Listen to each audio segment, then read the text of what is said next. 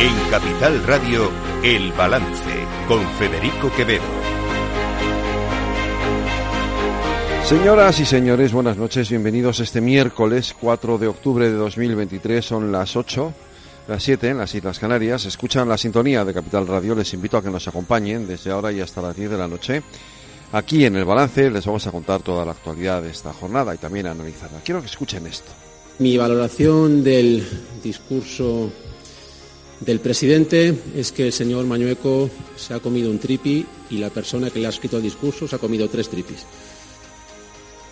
Mañueco se ha comido un tripi y la persona que le ha escrito el discurso se ha comido tres tripis. Esto lo ha dicho Pablo Fernández, que es portavoz de Podemos en eh, la Junta de la Asamblea de la Junta de Castilla y León, en el Parlamento de Castilla y León, y que además es portavoz de Podemos, portavoz nacional de Podemos y que además es, perdónenme que lo diga así, pero además es idiota.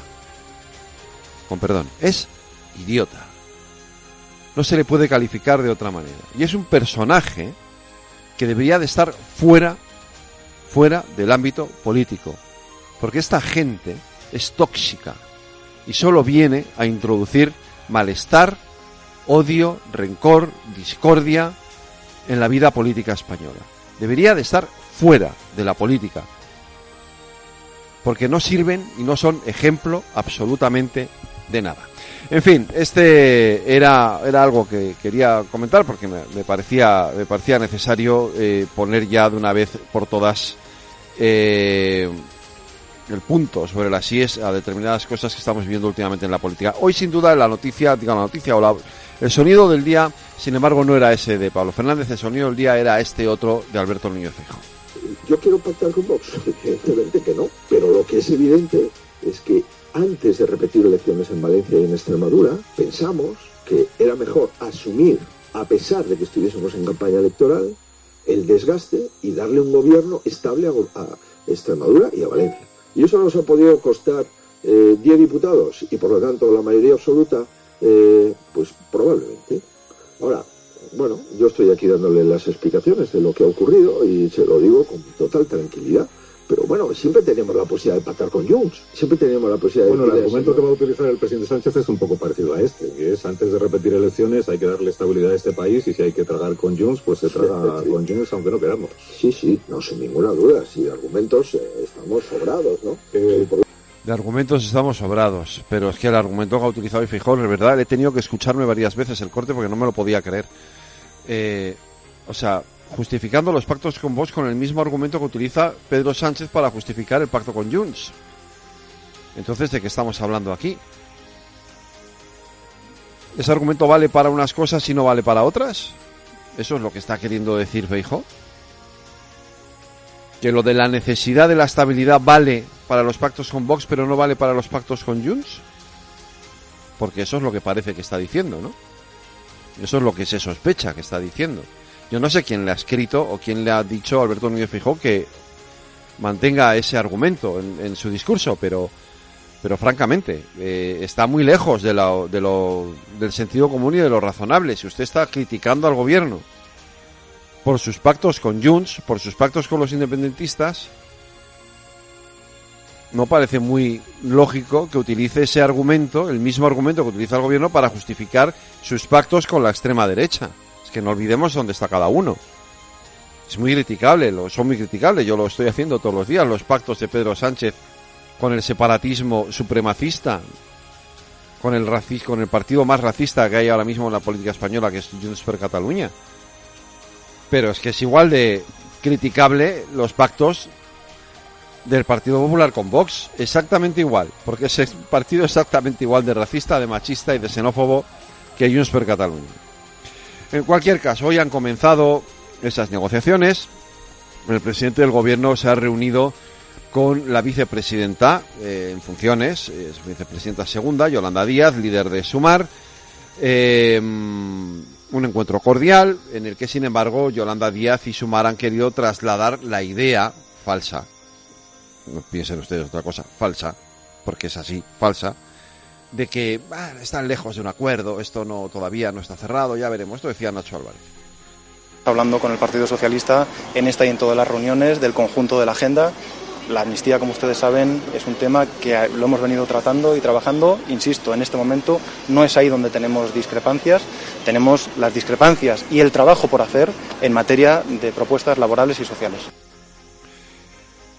Insisto, no me lo creo. Ni yo me lo creo, ni ustedes se lo creen, ni creo que casi nadie se lo cree. Es decir, es un paripé, un postureo, eh, eh, pero es evidente que va a haber acuerdo entre. Si, hay un acuerdo que está claro, yo los demás puedo tener alguna duda, puedo sospechar que haya problemas, porque evidentemente están hablando de cuestiones que son muy trascendentes. Puede haber problemas en los acuerdos o en los pactos con Junts per Cataluña, con Esquerra Republicana, pero con, con Sumar, francamente, me cuesta mucho eh, creerme que hay la más mínima eh, distancia ahora mismo entre Sumar y el Partido Socialista para llegar a un acuerdo.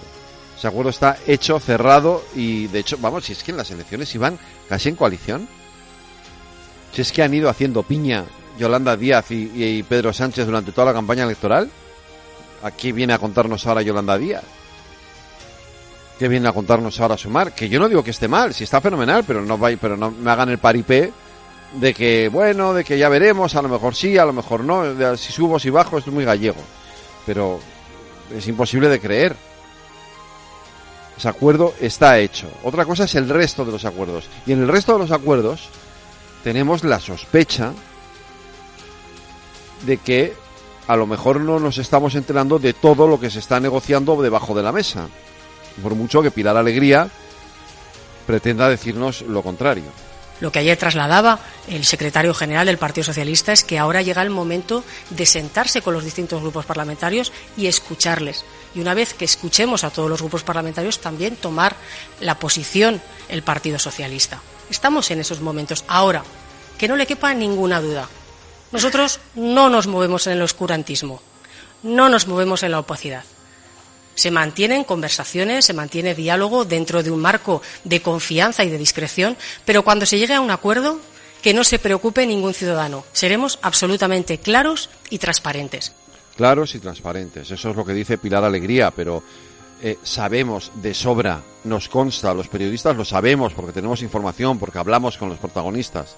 Sabemos que está habiendo negociaciones entre eh, el Partido Socialista y Junts per Cataluña para hablar de la amnistía, con Esquerra también la ha sabido, y, y no tenemos más datos, luego ni claros ni transparentes. Es evidente que hay una opacidad en esas negociaciones y que la va a seguir habiendo, no nos cabe ninguna duda. Y esto genera también tensiones y rechazos en el Partido Socialista o dentro del Partido Socialista entre algunos de los eh, dirigentes, sobre todo de los más antiguos. Y hoy se le ha ido un poquito, en fin, eh, no sé si la cabeza o qué, al expresidente de la Junta de Extremadura, Juan Carlos Rodríguez Ibarra, al afirmar esto. A nadie se le ocurriría anistiar a un violador de un hombre o de una mujer que está metido en la cárcel. ¿Quién es el guapo que se atreve a pedir amnistía para él? ¿Quién? Si ha habido un escándalo monumental porque algunos violadores han perdido o han ganado meses de cárcel y algunos han salido a la calle y hay un escándalo monumental, ¿cómo se puede soportar que alguien viole a 40 millones de españoles? Porque quien viola la Constitución está violándome a mí, está violando mi voto.